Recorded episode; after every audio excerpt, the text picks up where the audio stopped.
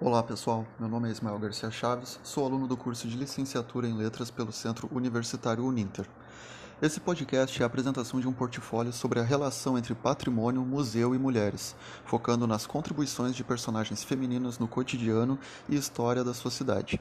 E para tratar esse tema, eu escolho a poetisa gaúcha Lila Ripoll. Conhecer a história, a atuação e a obra de escritoras e artistas mulheres torna mais frágeis as instituições patriarcais que ainda permanecem pouco permeáveis à participação feminina. O intuito desse trabalho é resgatar essas mulheres do anonimato e favorecer o reconhecimento da contribuição feminina, seja esta qual for, valorizando sua produção. Nascida em 12 de agosto de 1905 em Caraí, no Rio Grande do Sul, Lila Ripoll formou-se no Conservatório de Música no Instituto de Artes da URGS. Em 1930 ingressou no magistério estadual e lecionou canto orfeônico no Grupo Escolar Venezuela.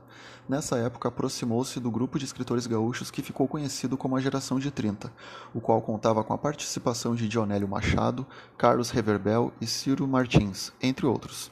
Versátil, além da literatura, Lila Ripoll atuou também na música no magistério, no jornalismo, na política e no teatro, o que originou efeitos significativos no cenário cultural do sul do Brasil na época, ganhando reconhecimentos importantes como os prêmios Olavo Bilac, da Academia Brasileira de Letras pela obra Céu Vazio em 1941 e o prêmio Pablo Neruda pela obra Novos Poemas em 1951. Entre outros reconhecimentos, Lila é patrona da cadeira número 26 da Academia Literária Feminina do Rio Grande do Sul ela foi uma verdadeira vanguardista na cultura do Rio Grande do Sul, pois havia poucas mulheres na poesia na sua época. Além disso, também soube unir a poesia com um lirismo aprofundado a uma contemporaneidade, com as poesias sociais e a sua luta política. Nos anos 40 foi saudada pela crítica como a escritora mais representativa de sua geração no Rio Grande do Sul, Entretanto, por suas atividades políticas no Partido Comunista, foi marginalizada até os anos 80, quando os estudos literários em pesquisas acadêmicas e a redemocratização política do país permitiram que a sua obra poética e sua trajetória intelectual passasse a ser reavaliada. A autora participou da Frente Intelectual do Partido Comunista, que reunia então a elite de escritores sul-rio-grandenses e seguidores do ideário marxista. Todos esses acontecimentos refletem sua poesia. Mesmo sofrendo perseguições e submetidos à vigilância das forças repressoras, os militantes mantiveram parte de seus órgãos de imprensa e de seus empreendimentos culturais. A revista Horizonte foi uma importante publicação que tratava das artes visuais, do cinema, da arquitetura, da literatura e outros temas do Rio Grande do Sul.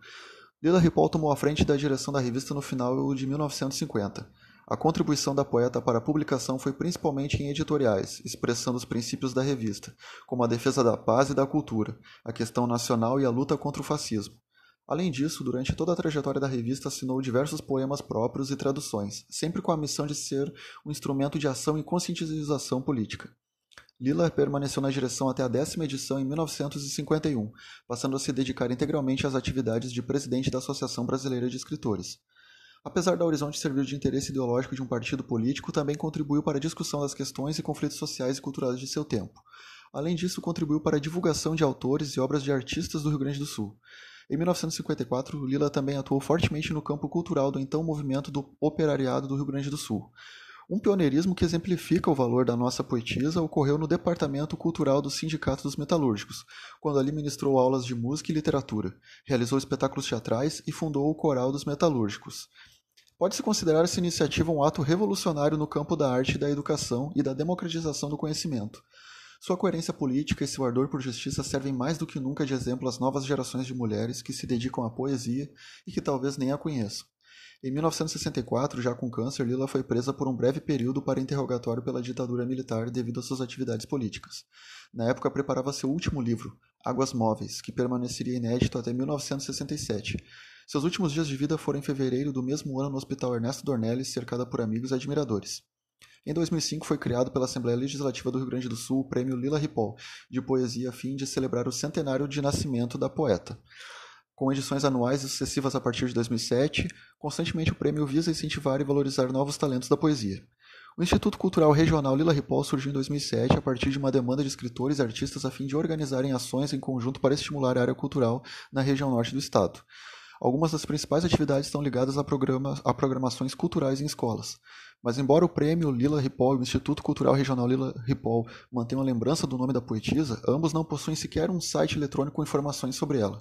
Nesse sentido, Lila Ripoll permanece conhecida apenas por uma pequena parcela de escritores, artistas, professores e estudantes, já que não há museus físicos ou virtuais ou um memorial que relembrem a sua trajetória.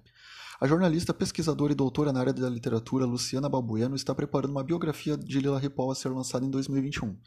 Porém, as obras da poetisa estão esgotadas há décadas, o que dificulta o acesso ao público leitor. Minha sugestão nesse sentido é a reedição imediata de suas obras e a criação de um acervo virtual, bem como exposições em espaços físicos, com poemas, fotos, crônicas e a biografia da autora. Além disso, uma estátua em homenagem à autora em sua cidade natal, Caraí, que infelizmente não tem nenhum tipo de memorial à sua mais ilustre cidadã. Eu finalizo minha apresentação. Espero que vocês tenham gostado. Esse podcast é apenas um ponto de partida para uma discussão mais abrangente. Então convido vocês a comentarem e deixar suas colocações sobre esse tema que é tão vasto e precisa sim ser debatido. Muito obrigado pela atenção de todos. Um abraço. Tchau.